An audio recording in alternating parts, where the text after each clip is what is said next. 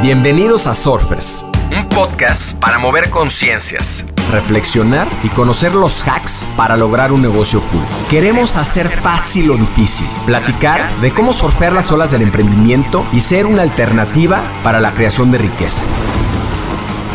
Surfearemos este backside con invitados que se atrevan a tomar las olas retadoras, que nos ayuden a replantear la forma de emprender y apalancar la tecnología para ser más libres, plenos y felices. Les quiero dar la bienvenida a este short. Los shorts son como estas olas cortas en el surf, reflexiones de no más de 10 minutos sobre temas relevantes, casos, noticias, investigaciones que nos acerquen más a los 10 principios de negocios cool.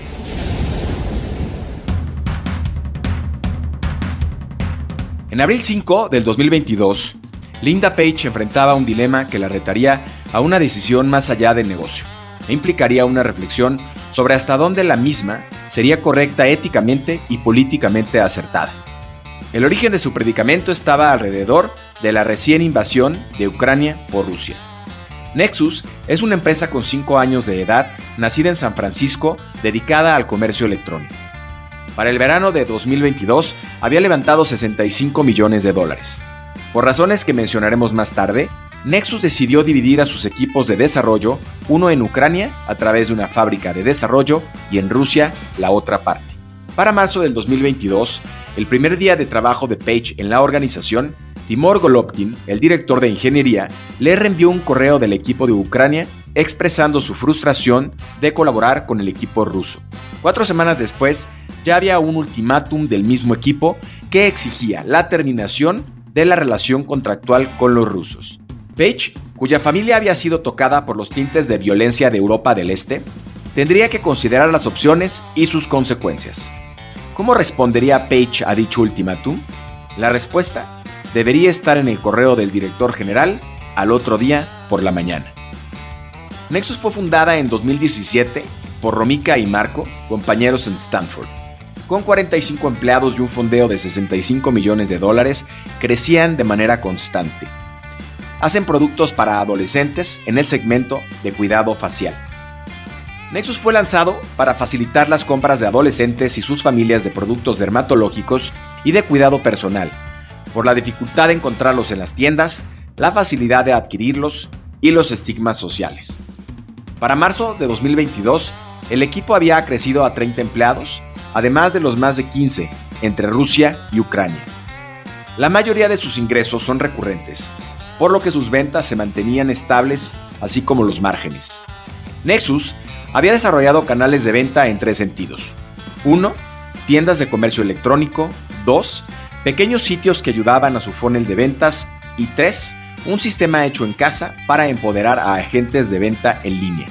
El equipo de Ucrania controlaba el mantenimiento y las mejoras al sistema y los rusos la producción de una plataforma en un ERP para poder seguir creciendo. Linda Page se había desempeñado como Product Manager durante 20 años. Había sido seducida por la mística de Silicon Valley y si bien no tenía estudios técnicos, después de estudiar literatura, había terminado un MBA en la Universidad de Harvard. Page se había desempeñado ya antes como VP de producto, pero Nexus le presentó la oportunidad de llevar producto e ingeniería al mismo tiempo. A ella le reportaba Golovkin, quien nació en la Unión Soviética criado en Rusia y después llegó a los Estados Unidos. Para él, había dos maneras de hacer equipos distribuidos, desarrollarlos desde el principio o incluir a unos ya existentes, haciéndolos sentir como una extensión de Nexus. Después de meses de especulación, Ucrania fue invadida por Rusia. Su objetivo era derrocar la administración del presidente Zelensky. Los Estados Unidos y la Unión Europea declararon este ataque injustificado e impusieron sanciones estrictas a Rusia. Mientras la guerra descendía sobre Ucrania, el sector tecnológico tan importante para el país, con compañías que aportan 2.5 billones de dólares, comenzaba a desmoronarse. Los hombres adultos tenían prohibido salir del país y las firmas comenzaban a sustituir a los ingenieros ucranianos por otras nacionalidades. El conflicto armado comenzaba a detonar fricciones entre los equipos de ingenieros. También algunos miembros del equipo de Ucrania enfrentaban la posibilidad de quedarse sin comunicación ser lesionados o enfrentar la muerte. Page en su momento preguntó a Golovkin su opinión acerca de los roces entre ambos equipos, pero él no estaba enterado. Al menos en la interacción del día a día no se había discutido el tema. La familia de Page tenía historia con los eventos de la Europa del Este, por lo que empatizaba ante el conflicto. Aconsejó a Golovkin tener a los grupos lo más separados posible. Sin embargo, en marzo 30 recibió el correo del equipo de Ucrania pidiendo la salida del equipo ruso.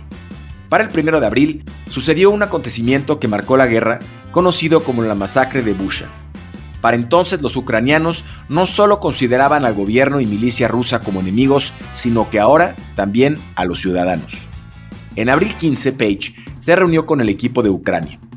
Fue muy emocional, comentó. Incluso la enfrentaron con argumentos como que solo estaban interesados en perder dinero. Page hizo algunos cálculos estimó que el costo de transición de los equipos sería alrededor de 200 mil dólares. Retrasar el lanzamiento del ERP costaría 14 mil dólares por semana y el costo psicológico para el equipo. Esa noche Page continuaba explorando exhaustivamente qué hacer para preservar el status quo. Los invito a debatirse qué pasaría si estuvieran en el lugar de Page. ¿Qué harían? ¿Cuál sería su tren de pensamiento? ¿Cuál sería su decisión final? Los negocios son personas que tienen emociones, que comparten valores. A veces las decisiones no son solo claras en el estado de resultados y balance de las empresas. El liderazgo debe de asumir no únicamente las variables cuantitativas, sino la conformación de valores y premisas que definen la cultura de la organización. Me llevo de esta historia, hay que estar atentos y conscientes de cómo los eventos externos pueden afectar nuestros negocios.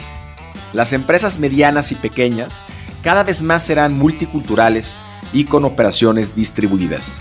La delegación de la responsabilidad debe ser respetuosa y asumida. Aunque es difícil, los equipos no deberían de tomar partido por temas políticos y evitar al máximo caer en ultimátums de cualquier naturaleza. Enfrentar los problemas con inteligencia y diálogo es la mejor forma de resolverlos. Este es un caso que nos hace pensar que nuestras decisiones pueden ser más complejas que reducir costos o tomar un nuevo proveedor, y que demostramos nuestro liderazgo justo en los momentos más difíciles y a veces sin toda la información necesaria. Nos vemos la siguiente semana en nuestro backside con los mejores hacks para lograr un negocio cool. Gracias y hasta la siguiente ola. Haz comunidad con nosotros, suscríbete en Spotify y sigue Negocios Cool en Instagram. Compártenos historias y personajes con quienes quieres conectar. Soy Roger Alarcón y recuerda disfrutar tu ola.